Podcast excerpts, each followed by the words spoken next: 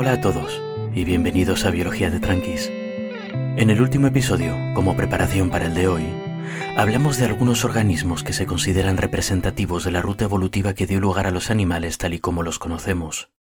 Hablamos de los cuanoflagelados, organismos que no son animales, pero que se consideran nuestros parientes unicelulares más cercanos y que a veces forman colonias multicelulares muy bonitas. Habíamos hablado también de las esponjas, organismos inmóviles que cuentan entre sus células algunas sospechosamente parecidas a los coanoflagelados. Y hablamos también de los placozoos, animales con una organización muy simple parecida a una laminita, que se arrastran por el fondo del mar y comen algas y bacterias. Vimos también que en la visión clásica de la zoología, estos organismos estaban colocados en una especie de secuencia evolutiva lineal. Primero vinieron los coanoflagelados y sus colonias simples. Luego vinieron cosas como esponjas y placozoos, que ya tenían células diferenciadas, pero todavía no mostraban organizaciones más especializadas como un sistema muscular, nervioso o digestivo. Y por último, como si subiéramos una escalera imaginaria de complejidad, aparecieron animales que sí que tienen estas estructuras especializadas, que les permiten desarrollar planes corporales, comportamientos y estrategias de vida sofisticados. Entre estos animales están por un lado los nidarios, con C antes de la N, que incluyen a medusas, anémonas, corales y demás, están por otro lado los tenóforos, con C antes de la T, de los que hablaremos hoy. Y por último, pero no por ello menos importante, están los bilaterales, que comprenden a todo el resto de animales, incluyéndonos a nosotros. Aunque en realidad, si hilamos un poco más fino, los nidarios y los tenóforos podrían colocarse en su propio escalón. Su organización corporal a primera vista parece un poco más simple que la de los animales bilaterales, esta simplicidad se deriva en parte de que en ambos grupos los embriones a partir de los que se forma el animal son un poco más simples que los nuestros. A muy grandes rasgos, nuestros embriones comienzan formando una bolita con tres capas de células bien desarrolladas, interior, exterior e intermedia. Cada una de ellas da lugar a distintas partes de nuestro cuerpo. La exterior, por ejemplo, acaba formando la piel y el cerebro. La interior el sistema digestivo y órganos asociados, como el hígado o el páncreas y la de en medio, pues las cosas que van en medio, como nuestras gruesas capas de músculos, el esqueleto, nuestro sistema de venas y arterias, y nuestros ovarios o testículos, dependiendo de qué cara de la moneda nos salga en la meiosis. Los nidarios y tenóforos, en cambio, se forman desde solo dos capas, una interior y una exterior, envolviendo una tercera capa intermedia compuesta de una sustancia gelatinosa con pocas células. Dos capas dan menos juego que tres, Así que los nidarios y tenóforos solo tienen una capa interior que forma un sistema digestivo simple y una exterior que forma una piel con un sistema nervioso sin centralizar. Luego las cosas como los músculos o las células reproductoras tienen que irse repartiendo un poco como puedan entre las capas interior y exterior. Y al sistema circulatorio o respiratorio ni se los ve ni se los espera. Son animales con paredes muy delgadas en cualquier caso, lo suficiente como para que los nutrientes y el oxígeno se difundan pasivamente por el cuerpo, sin necesidad de un método especializado de transporte, así que no necesitan complicarse la vida tanto como nosotros para estos temas. Además de compartir esta organización simple en dos capas en vez de tres, nidarios y tenóforos tienen una particularidad que ya comentamos en el episodio de los nidarios, y es que tienen lo que se llama simetría radial, nosotros los animales bilaterales tenemos, sorpresa sorpresa, simetría bilateral, y con ella dos ejes bien definidos. En seres humanos son un poco más difíciles de ver porque estamos un poco torcidos. Pero si os imagináis, por ejemplo, un pescado, tiene claramente una boca, un trasero, una espalda y una barriga. Nidarios y tenóforos, en cambio, solo tienen el eje boca trasero, y no tienen una espalda y una barriga bien definidas. Bueno, los nidarios no tienen ano en realidad, pero tienen un lugar contrario a la boca donde esperaríamos encontrarlo si existiese. A estas simetrías las podemos llamar forma de tarta a la radial y forma de baguete a la bilateral, para visualizarlas un poco mejor. Así visto parece que los nidarios y tenóforos tienen unas cuantas cosas en común. De hecho, basándose en esto, hasta al menos los 90 se los tendía a considerar como parientes relativamente cercanos, pero como ya os habréis imaginado a estas alturas las apariencias engañan, y resulta que los biólogos estamos muy, muy, muy equivocados. Y es que no solo es que los tenóforos no tengan nada que ver con las medusas, sino que puede que sean los animales más extraños sobre la capa de la Tierra. Con lo que os he contado hasta ahora, entonces ya tenemos una idea de la forma corporal básica de un tenóforo. Un animal sencillo, con forma de tarta alta, aunque quizá un barril o un vaso serían una mejor comparación con un extremo abierto al que llamaremos boca y otro a primera vista sin aperturas que llamaremos trasero. Su pared corporal está formada por dos capas finas de células que envuelven un relleno gelatinoso. Son criaturas delicadas y transparentes, compuestas en un 95% por agua. Si viésemos un tenóforo y no supiésemos que estos animales existen, sería fácil confundirlo con una bolsa de plástico llena de agua, hinchada y tensada por las corrientes que flota plácidamente bajo el mar. Pero si miramos cuidadosamente esa bolsita de plástico, veremos que no es tan sencilla como parece. Lo primero que llama la atención son ocho estructuras en forma de línea repartidas alrededor del perímetro del animal, que recorren el cuerpo entero del tenóforo en el eje que va desde la boca hasta el trasero. Si miramos un poco más atentamente veremos que hay movimiento en estas líneas, que parecen estar recorridas constantemente por ondulaciones. Además, dependiendo de cómo les dé la luz, estas ondulaciones parecen emitir luz de distintos colores. El efecto de estas luces recorriendo el cuerpo del animal de adelante atrás y de detrás adelante los hace parecer las luces de posición de algún tipo de vehículo alienígena submarino. Pilotado por seres aficionados no se sabe muy bien si a la Navidad o a las sustancias psicotrópicas. Os dejaré un vídeo en la descripción para que veáis que no os exagero. Si mirásemos más de cerca estas líneas y sus luces, rápidamente veríamos que no hay que recurrir a alienígenas para explicarlas. Estas líneas que recorren al animal están compuestas por muchas paletas situadas a intervalos regulares, como los remos de una galera, o las paletas de las ruedas de uno de estos barcos de vapor antiguos tan bonitos, las ondulaciones que vemos son estas paletas batiendo una tras otra en orden dentro de cada línea, como la ola que hacen los aficionados en un estadio de fútbol. Los colores que vemos, por otra parte, son el resultado de cómo se refleja la luz en las filas de remos en movimiento, un fenómeno que conocemos como iridiscencia, y que vemos también, por ejemplo, en burbujas de jabón. Estas filas de remos son el principal método de locomoción de los tenóforos. ¿Os acordáis de los flagelos y los cilios de los que hablábamos en el último episodio? Eran extensiones de membrana en forma de látigo que algunas células usaban para moverse, como las de los espermatozoides, por ejemplo. Bueno, pues un remo de un tenóforo está formado por decenas de miles de estructuras de este tipo, solo que especialmente largas y parcialmente unidas entre ellas. Es como si los tenóforos hubieran visto la forma de moverse de los organismos unicelulares que usan cilios y hubieran decidido adaptarla usando una sana dosis de fuerza bruta. La forma en la que están construidos, formados por muchos cilios juntos, hace que estos remos vistos de cerca en vez de remos parezcan más bien cepillos o quizá peines.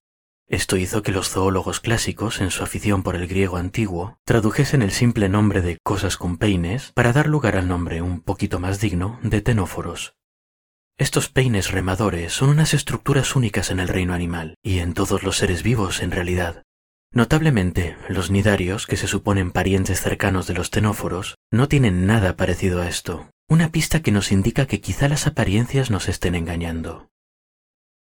Además de estos peines, si miramos a los tenóforos de cerca, veremos que muchas veces no siempre son una simple bolsita de plástico, sino que parecen tener estructuras, pliegues y dobleces dentro de su cuerpo transparente.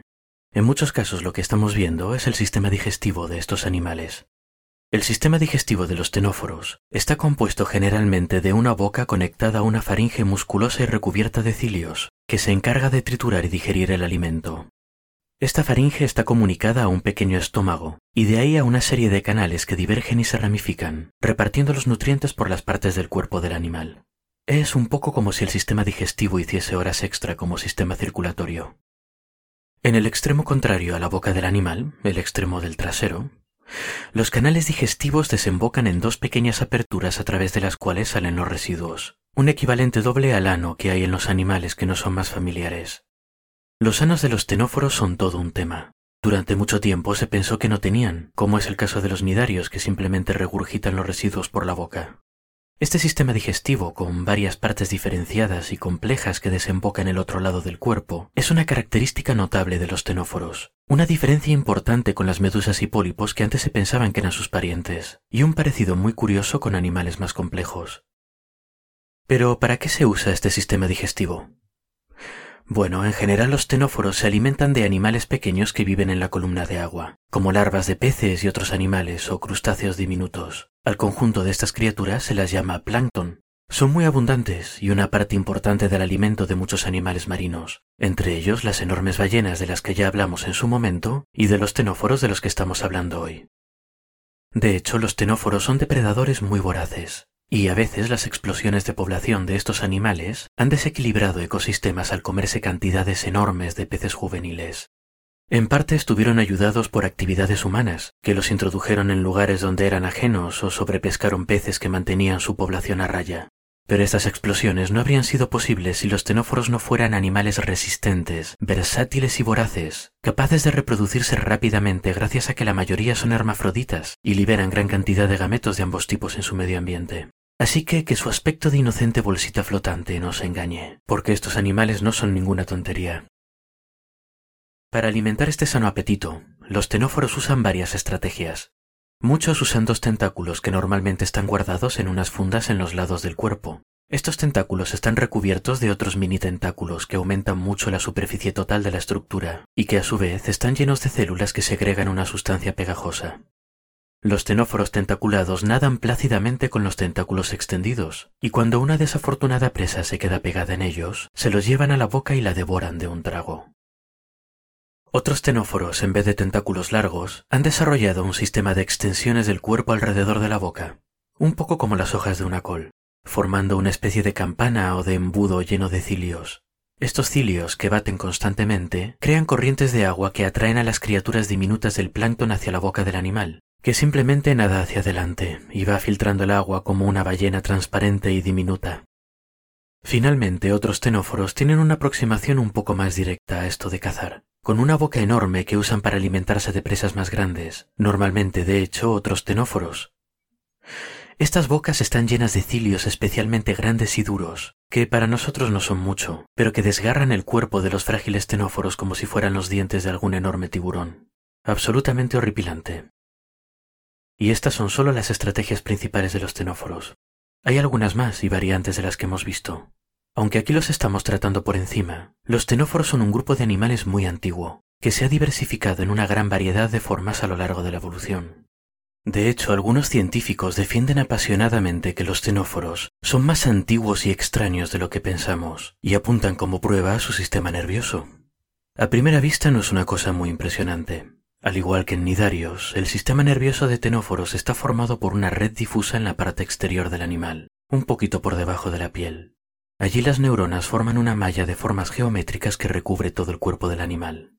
Esta malla se espesa en lugares importantes, pues como la faringe, las líneas de remos, la base de los tentáculos y un pequeño órgano del equilibrio que los tenóforos tienen en el extremo del cuerpo opuesto a la boca.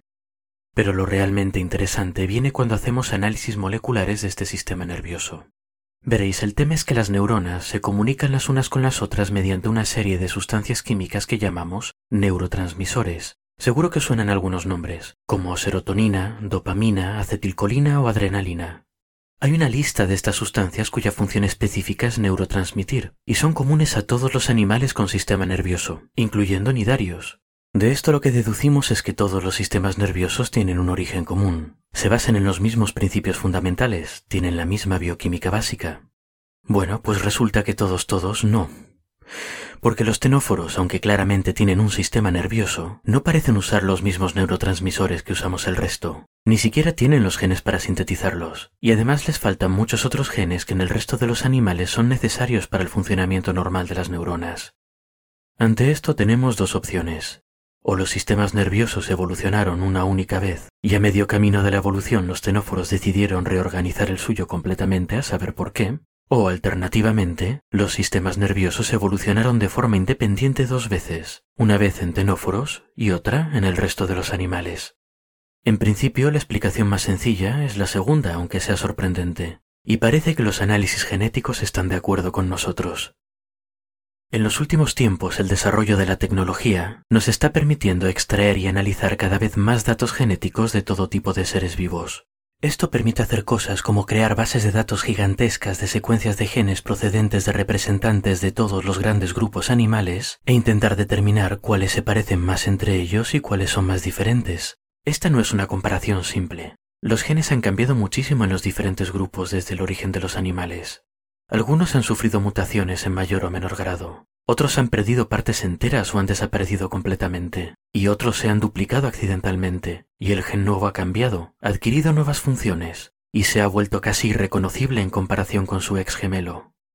Para determinar qué se parece más a qué, Los científicos que se dedican a estas cosas necesitan crear métodos computacionales complicadísimos que nos permitan mirar miles de genes de miles de animales al mismo tiempo e intentar resolver sus relaciones de parentesco. Si hago énfasis en las dificultades de estos métodos, es porque este tipo de análisis genéticos y sus distintas formas de hacerlos han llevado a un debate que ya dura una década sobre los parentescos relativos de los grupos de los que hemos estado hablando, de los poríferos, placozoos, nidarios, tenóforos y animales bilaterales. El consenso general es que los nidarios y los bilaterales estamos cerca, que las esponjas están lejos, y que los placozoos son unas cosas muy raras que nadie sabe muy bien dónde meter. Pero lo más interesante es que estos análisis colocan consistentemente a los tenóforos fuera del grupo formado por nidarios y bilaterales, esto significa que, en concordancia con la pista de los neurotransmisores, podemos decir con pocas dudas que una medusa y un ser humano están más emparentados que una medusa y un tenóforo, pese a las apariencias físicas. Pero la cosa va más allá. El mayor punto de desacuerdo en estos debates es que muchos genéticos insisten en que sus análisis indican que los tenóforos fueron el primer grupo animal en separarse en su propia línea evolutiva antes incluso que los placozoos y esponjas, que no tienen sistemas nervioso, digestivo o muscular. Si esto fuese verdad, significaría que los tenóforos son los supervivientes de una línea de animales que evolucionó para tener todos estos sistemas de forma completamente independiente al resto, y que son los animales que son más distintos comparados con el resto, lo que los convertiría en lo más parecido a un animal alienígena que podemos encontrar en nuestro planeta. Ahora bien, es necesario resaltar que durante estos diez años, otros científicos insisten en que sus propios análisis indican que los tenóforos son raros, pero no tanto, y que simplemente los modelos estadísticos y matemáticos del otro bando están mal hechos.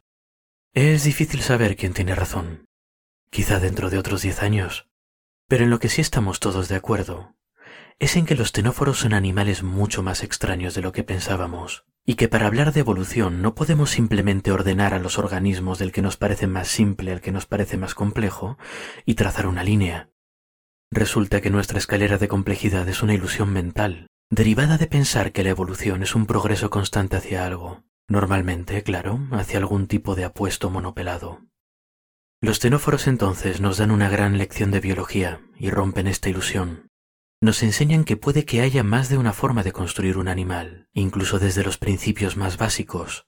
Puede que ellos los construyeran primero por su cuenta, de hecho, antes que todo el resto de nosotros. Con sus sistemas digestivos completos, sus sistemas nerviosos originales y sus mecanismos de locomoción basados en cilios. Nos enseñan también que en biología no hay que fiarse de percepciones intuitivas desde el punto de vista humano. No hay un ingeniero dirigiendo la evolución, sino que es el resultado de procesos ciegos, de las reglas básicas del universo. Y el universo es, probablemente, mucho más raro de lo que cualquiera de nosotros puede intuir. El periodo de variabilidad en el programa va a durar un poquito más. Si todo va bien, el siguiente episodio saldrá a tiempo y estará grabado desde España. Pero el universo, además de raro, es muy incierto, así que ya veremos. Hasta la próxima, pues, y espero que hayáis disfrutado el episodio.